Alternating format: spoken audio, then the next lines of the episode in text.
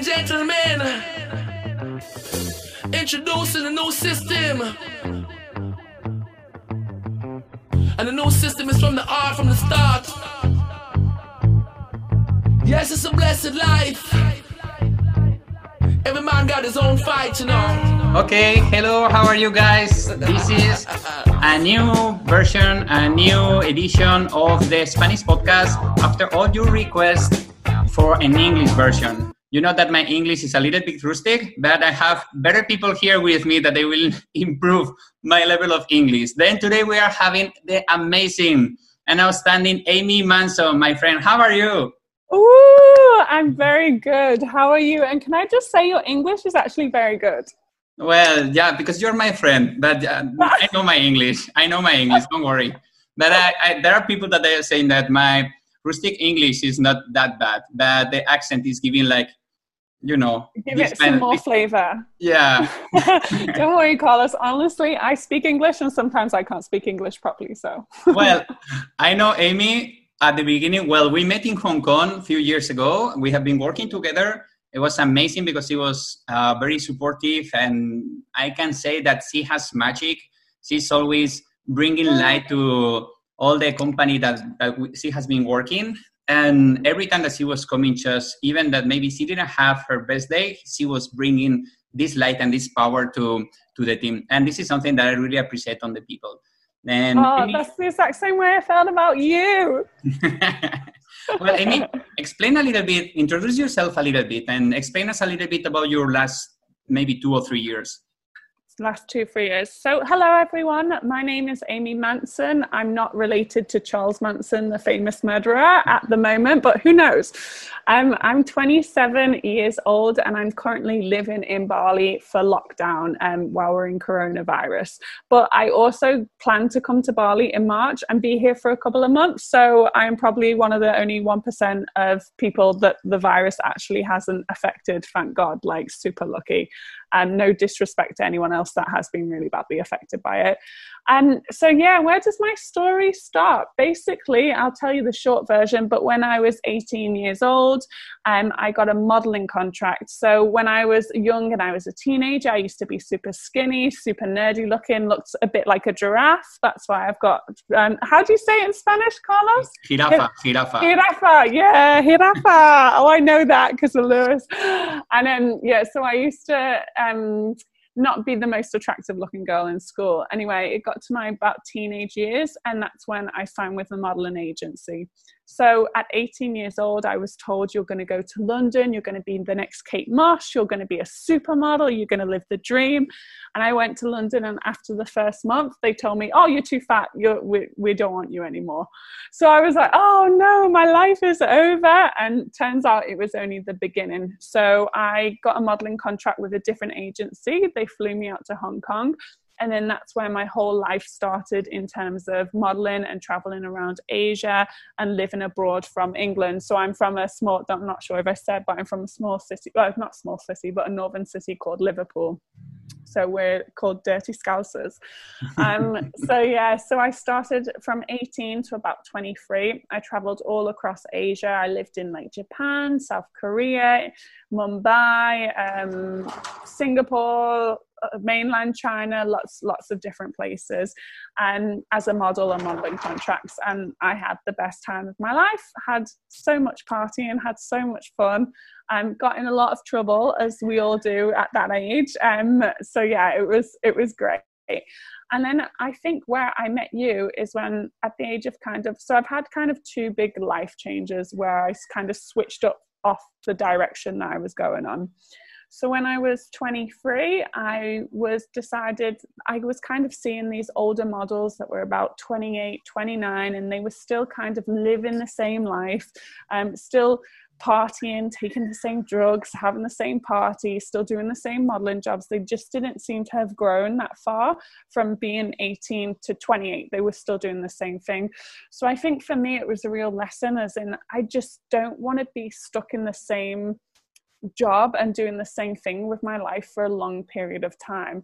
Mm-hmm. Um, and so I kind of was looking at these older girls being like, oh, I have, I, if they were saving loads of money, great. If they were getting somewhere or it was funding them doing something else like buying a house great. But for me it just was not bringing in that kind of income. So i was like i want to do something i want to do something that's a little bit less shallow and not based on how i look i've got so much more to offer the world than just how pretty my face looks, if mm-hmm. that makes sense.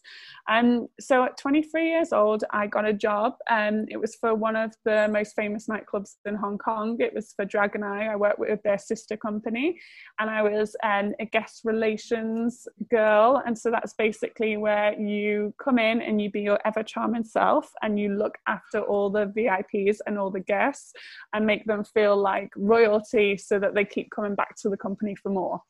Um, and so, yeah, I had a great time. But in that year, it was a lot of partying, a lot of um, illegal activity. And I kind of just burnt myself out. I was like, nah, I don't want to do this anymore. So then I got a really good job being a guest relations ambassador for the company that I met you in. Hey, Carlos, wasn't I lucky to meet you? yeah, well, you need to know that Amy. Um, she's a person that if you don't know her maybe she looks just a crazy person always smiling like a giraffe as she said this guy very tall very smiley very full of energy. Like um, but when you meet her and you really see that is a hard worker and is dedicated and she's very focused on everything that she's really doing then you understand that this is part of her like inner skills. Like she has something that people has that she is able to develop it.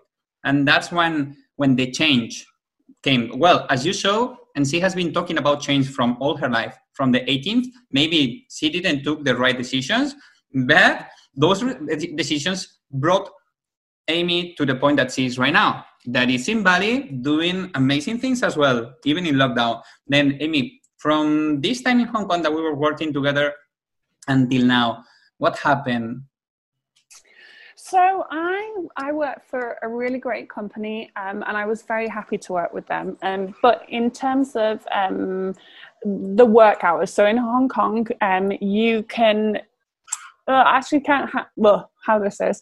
Kind of like I went from Hong Kong and I was working this in for a great company and I wanted to stay there for longer, but you're kind of signing a very long contract. You're signing 60 hour contracts and it's very draining. So, as much as you're having a lot of fun, you're having the best time ever, and you're working for amazing people, you're also kind of putting a lot of energy into other people's happiness and other people's experiences and their happiness. And that sometimes can mean that you lose track of your own.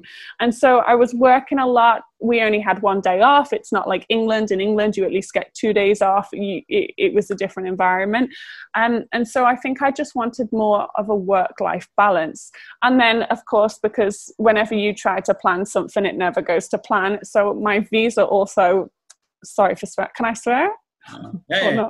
Yeah. Yeah, because I'm like, I'm like, oh, okay, are we, are we been on a good podcast or what? um, yeah, so because my visa fucked up as well, I was like, oh, time for a change, and I want to go somewhere with a healthier work-life balance. And so I kind of moved to Australia, and this is where my biggest change really happened for me. Um, I was 25 years old, and I think I just got to the point in my life where I was like, I still want to be doing guest relations, but I just want more for my life now. I want to start building things. I want to start creating a foundation. I want a good job. I want a good career. I want to get married. I want to have babies. So I kind of moved to Australia to be with this guy, to be like. The same point with that. Huh? Married and kids. yeah, exactly. Just a bit of an age gap, eh? but yeah, so I kind of I went to Australia to. I think everyone knows as well in society we have all these um, goals that we're supposed to complete to make us successful in the idea of society. So I was like, I ticked off travel, I ticked off great career. Um, and so I was kind of like, okay, what's next? It, it is that marriage, it's that babies, it's that having the home. So I moved to Australia, and this is where it just got interesting because I was en route to being this person that I thought that I was going to be and wanted. And it's almost like as soon as I started to get it, the moment I was like, oh, actually, I don't want any of this. And it was a big, massive turning point, and it was very, very wobbly. And so I call it um, the quarter life crisis. And I know some people don't actually believe in it, but I'm like, if you believe in the midlife crisis, I'm, I'm telling you now, the quarter life crisis is, is a is a real thing. And so I had this complete wobble of identity. I didn't know who I was. I didn't know who I wanted to be. I didn't know what I really wanted. I did know what I wanted to do deep down, but I wasn't ready to admit that to myself yet. I had my own history, my own trauma, all that kind of stuff. And so I was living this perfect life that on paper seemed great. And to the outside, you'd be like, oh, yeah, great. She's, she's got it all. She's traveled the world. She's living in Bondi. She's got everything that she's ever wanted. And yet I felt so ungrateful because I was just sat there and I was like, I'm, I'm not happy. I'm not happy. And none of it is giving me any meaning or value whatsoever. Mm-hmm. Yeah, I'm agree with something that you just said that you knew what you wanted, but you were not ready for that. And this is something yeah. that most of the people they know what they want, but they are not ready for that. That they don't take the risk to go for that. Yeah, a hundred percent. And I think it takes it takes a long time. Like you know deep down what you want to do. You know what your heart's heart is and what your soul is mm-hmm. telling you to do. But you just have so many doubts and you have so many so you've, you've got a lot of go, a lot of things going on that kind of pushes you against doing the thing that you love whether it's financial obligations whether it's fear of failure. There's a lot of things going on where you're just a bit like oh it's too scary. I don't want to do it. It's better to stay like you were saying before like it's better to stay in your comfort zone and live that life where it's easy but you're not challenging yourself. Because yeah. there's yeah. less risk.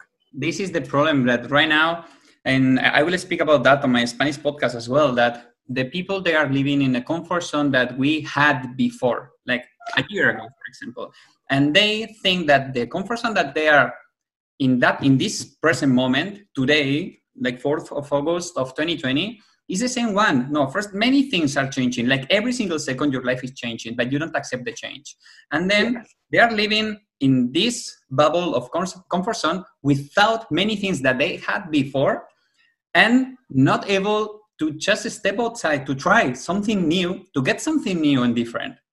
And yeah. that uh, is, is, is sad it's sad for because the people they are really lying to themselves.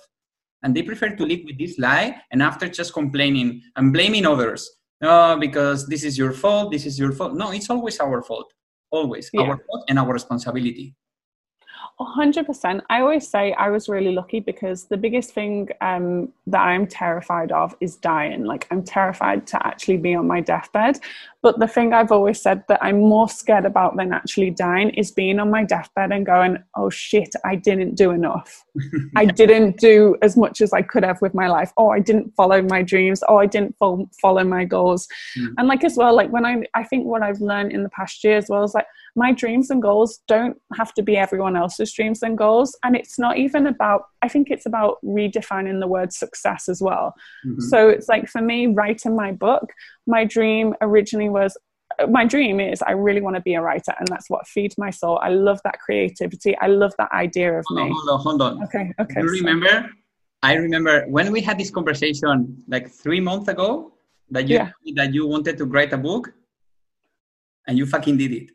I did it. Yes, I know. I'm so happy. Three months. I know I did it. I'm so chuffed. So I've done the first draft. I'm I'm working on the second draft, but I've said my whole life I want to write a book, and I finally did it. It took me about four and a half months, and so the day that I finally printed off the first draft, I was like, "Oh my god, I did it!" But this is again, this is redefining the word success, isn't it? Because originally if you said to someone oh you write a book it'd be like but has it been published but i'm like no but that's not the success for me the success for me is i've written it that's that's all that matters that was your goal and you did it. Yeah, exactly. And I promise you, it's better. The high from doing that is better than any drugs. I'm just saying. People they don't understand that for sure. When Amy was setting this goal, like I want to write a book, she didn't think, okay, I need to write a book today. No, you don't. You it's impossible to write. No, it's impossible. Maybe you won't finish in one day. If you want to write just a, a tale of two pages. Maybe it takes a day. Let's see, wrote a book. How many pages is this book? Oh, I don't know. I it's I think it's 385 A4 pages. Okay, that's it's like it's like nine hundred and fifty thousand words. Okay, it's not that bad. It's really good, and it's everything like taking your goal divided by small actions that you can accomplish daily or weekly, and it's giving you this small like uh, satisfaction and you're accomplishing something that is part of your goal. That finally, a dream is a goal with a plan. And and she she did it. She did it. And you can do it as well. Everyone that is listening to this you can do it as well. You just need to understand that when you really really go for something and you don't have any doubt about what are you doing no matter what you will do it. Maybe you will not do it as good as others but don't compare yourself with others because others they are not living your own life you are the only one living your own life and your your actions will bring you different reactions different solutions and different rewards as well. And as Amy said, that the reward of just finishing to write her own book is like better than any track. Yeah, that's what I mean. I think it's as well like um it's it's almost like you have to go through a process of when you want to create something and do something you have to go on this journey and not all of it is beautiful and magical and amazing. There are days that you wake up and go this is shit. No one wants this. No one's going to read it. What what does this even mean? I might as well give up. But it's in those moments when you go okay i'm not going to give up. Those are the moments where you're like fuck that little voice in my head or fuck that little thing that's telling me no i can't do it i'm still going to do it. And so it's like yeah it's not about the it's not about the outcome it's about the fact that you just do it. You do something yeah. you accomplish it for yourself. If at the end of the day for me because last year the book is basically called quarter life crazy and it's about my whole experience of having um a, a, quarter life crisis last year and i wrote it in a really like funny quirky entertaining way. So it's not like boring and heavy and all this drama and it's really like depressing. I think we need a bit more material at the moment which is fun which is light-hearted. That is just funny stories. Yeah. and but that whole process and that whole up and down the roller coaster um, I've lost track of where I'm going. Sorry, Carlos. I was like, yeah, that whole process has made me get to where I am now in the sense of like, my first draft is not perfect, but now my second draft is going to be even better. Yeah, that's a way. Yeah. And when you say that, is normal that you have those days that you have this little voice telling you to give up and you are not doing this good, and another opportunity easier is coming to you, and then it's just knocking your door oh stop to do this. Come with me to work in the beach for five hours and get this fucking money that is going to be good for you and then you will forget about your book. But finally this is the three levels of of dedication. That is first of all you get motivated with your goal. Motivation yeah. is what pushes you to the first second third day. Then the second one motivation disappears. And then you have this thing that is coming from inside. That yeah. is not the motivation. It's just the the strength that you have inside that okay let's go for it let's go for it because i really want to do it. And then one day it will disappear as well. And the third thing that you have and you already have it is discipline.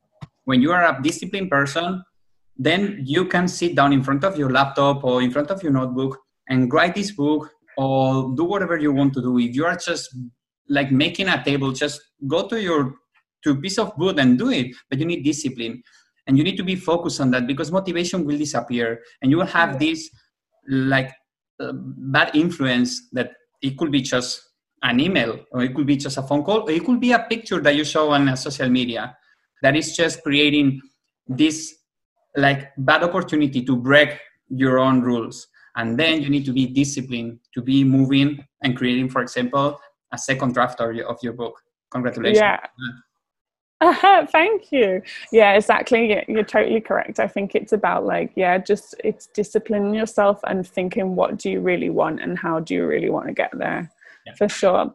I remember the first time for me, I was like, okay, I can actually do this. I can actually write. So it, it, I got to 26 years old. Like I say, I had the magical life. I was living the dream in Australia. And I was like, deep down, I started seeing a life coach. I started seeing going for therapy, and I was like, I know deep down I want to write. And I feel like I'm ready to start admitting that to people first. And so I went to this writing course and I was so nervous. And I just, as soon as I turned up, I was like, I don't belong here. Everyone is very articulate, everyone is very like smart, they're all at university or they're all very like older generation, very like intelligent, using all these words that I didn't understand. Mm. And so they asked us to write a piece and it was about our feet. So lots of everyone else's uh, so this i'm talking about kind of having your own voice. Everyone else's was like my feet went on a journey and i went on this discovery and it was very like emotional and descriptive. And when i stood up to talk they were literally like i was like oh my god i'm going to be laughed out of this class. And so my my story was my feet have eczema you know the the skin thing. And so i just told this funny story about how itchy my feet were because it's the only thing that i could think of right? And at the end of it i was so happy because everyone was laughing and everyone was like that was really good. And so even though i went to this class and i didn't fit in I wrote something that was true to myself and that was true to my voice, and it made people laugh and, and have a little joke. And I was like, see, exactly, go in with your with your own style, with your own what, whatever you can bring to the table, bring that to the table. You don't have to be like everyone else. Do it how you want to do it. Yeah, yeah, that's tot- I'm totally good. I agree on that. It's uh, funny what you say now because finally uh, I was finishing a workshop uh, talking about the storytelling, and it's just how you connect when you're a kid and you connect with these tales. It's just because you are relating something normal, your your kid emotions to something that someone is reading to you. That's when you get connected. And when we are adults or we are 25 or 41 as I am, then you connect as well with histories or with people when they are sharing something with emotion. You connect with these emotions and you just connected with them because you were sharing your history with them and they they felt something that they were related and that's when you engage with people and this yeah. is something that very good and I love this kind of change that you put in your life. And right now, how is this change going in your life? I mean, all these decisions that you took is bringing you where? So I so at the end of last year, I was I kind of again had visa issues. So the company were like, what I work for were like, we love you, we want to get your visa, everything like this and the, the, it went to shit again because I have problems with visa visas everywhere I go. And so um, I kind of had this opportunity where I was like, okay, Amy, this is my moment you can either go get another hospitality job somewhere else in a different country and do the exact same pattern even though traveling is amazing it's the exact same p- pattern. I go to another country i get a, do, do a guest relations role for a year and then i change and go to another place. And i was like this is the universe really saying to you amy manson what is it you really want to do with your life and how are you going to do it so I was like, do you know what, guys? I'm really sorry to Australia. I was like, I know you've fought for me really hard. I know you've really tried, but now I'm doing something for me. And I feel like from 18 to about 26 was the year that I was doing things, but just for the experience, not because I really wanted to experience it myself. Whereas this was the first time I was going, no, do you know what? I'm going to go and I'm going to take a couple of months off and I'm going to write my book, and that's and that's what I'm going to do. And so it's kind of it's kind of interesting because I got here and my friend asked me the other day was like, okay, what's your dream ideal life? And truthfully, as cheesy as it sounds, I was like, the one that I'm living now. Like that's it. I couldn't i miss my family back home but apart from that there's nothing on the world that i could ask for that i don't already have right now and that is because it's like the day that my day consists of like me waking up i go for a beach walk i go for a swim i write my book for two hours a day and that's all i do is two hours a day. Um, and, and i've still wrote it in a fast amount of time because i'm like bap bap bap. And then I, I enjoy it with my friends i listen to podcasts i've read so many books that i've been wanting to read for years and years. And so it is kind of like yeah the when I think when you start following what truly and like I say, in the sense of I know I'm gonna have to get another job at one point soon. Like I need to fund we all need money, we all need financial stuff. But the thing is now if I if I know how to incorporate the life that I have now with a job, I wouldn't put so much focus on the job. I'd be like, okay, that, that serves me because it pays my rent but mm-hmm. my heart is in the writing. So I think now I know my balance. I know what serves me and I know what doesn't. And like I used to, like you know me, Carlos, I used to party like crazy, but now it doesn't it doesn't entertain me at all. I hmm. have a great time for one night out of one night every two months. But apart from that, I'm literally like, I just, I don't want to get be getting drunk. I don't want to be partying. It doesn't serve me. Writing serves me. Meeting my friends in the daytime and going for breakfast serves me. It's, it's kind of, yeah, it's changed my life, which is great. I like this formula. Congratulations, Amy, about it. I like this formula Thanks. about how are you thinking of incorporating a new financial life to the real life that you are living right now because you are you first of all you achieve your goal and then this goal is bringing you to another one. And then you have a clear path and determination about where you want to be. And you know that financially until something is giving you more financial situ- a better financial situation you need to do other things. But always respecting your balance.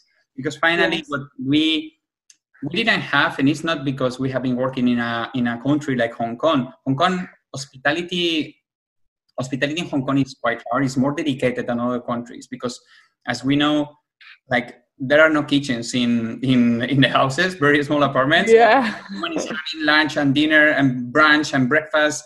And yeah, the city is 24 7. Hong Kong yeah. is 24 7. So, of course, the workload is going to be 24 7. So, not just there, I've been working in many other countries, already 12 countries living around the world.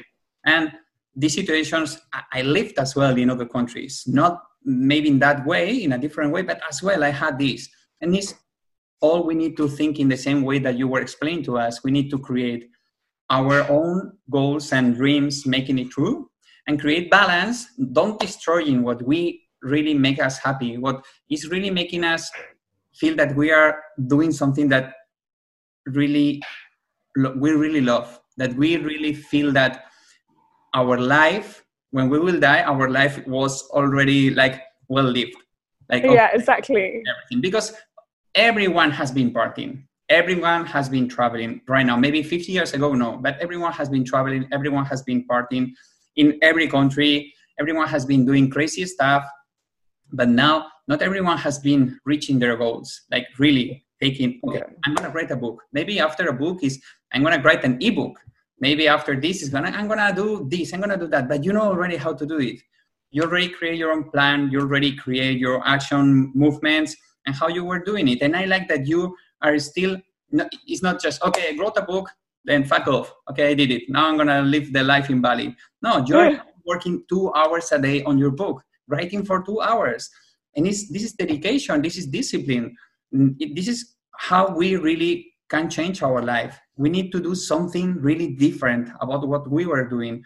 And we are so scared about what could happen. Things that they will happen will happen anyway. Yeah. But we are so scared about, oh, what if, what if, yeah, and what if not? Because yeah. everyone is asking, oh, but I'm going to write a book. But what if while I'm writing a book, I'm losing these opportunities? And what if not? I think as well when you write, and because it's so personal to you, your biggest thing is, but what if I fail? What if everyone hates it? What if no one likes it? And what if I get criticized? But I think it, it, that's with the relationship you have with yourself.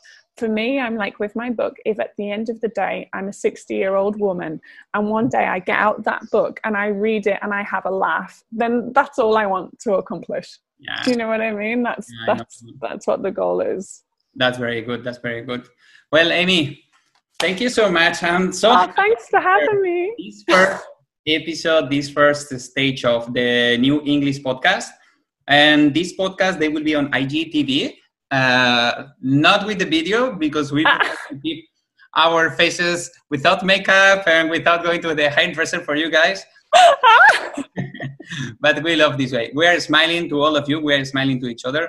Thank you so much, Amy. It was perfect uh, to start all this edition in English with you. First of all, oh, because my rustic English and your Liverpool English is That's so true.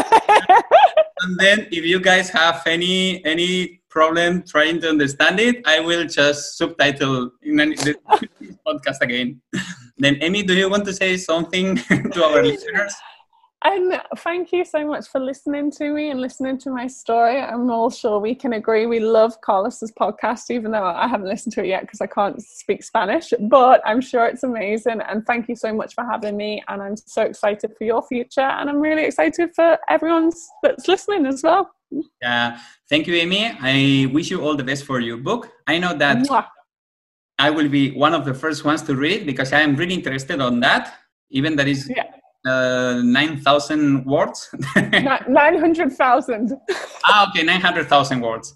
Okay, then it's a little bit longer, but I will be. I will be there because I like to read all this. Guys, remember, embrace the change because changing is the only way to get something different. Okay, thank you so much, guys. Thank, thank you so much. Ladies and gentlemen, Bye. introducing a new system. And the new system is from the art from the start. Yes, it's a blessed life. Every man got his own fight, you know.